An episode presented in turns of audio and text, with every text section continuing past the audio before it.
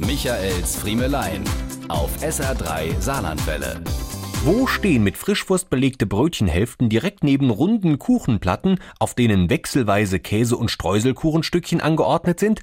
Wo hält die Bedienung des Dorfgasthauses zwei Chromagan-Kaffeekannen gleichzeitig im Arm und fragt uns über die Schulter, mit oder ohne Koffein?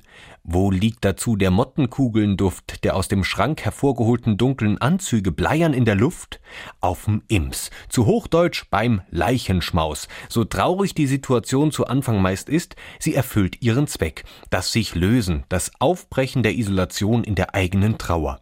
Wenn die ersten Tassen Kaffee getrunken sind, der erste männliche Trauergast sich wagt, mal ein frisches Bier zu bestellen und an der Kaffeetafel zaghaft Krawattenknoten gelockert werden, dann fällt die Anspannung von den Angehörigen langsam ab.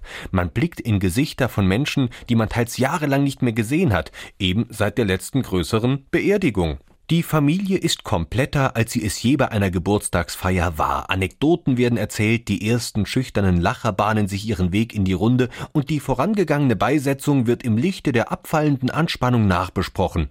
Warum ist Nachbar Müller nicht zur Kommunion gegangen? Hat er etwa gesündigt? Wer war die Frau mit der dunklen Sonnenbrille am Grab? Und was hat den Schwiegersohn dazu bewogen, in einer hinteren Grabreihe zu verweilen und sich nicht zum engsten Familienkreis zu gesellen?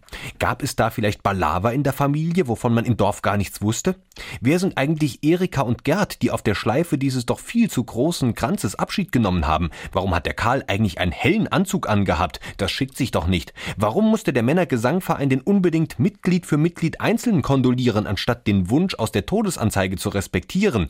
Und überhaupt die Todesanzeige.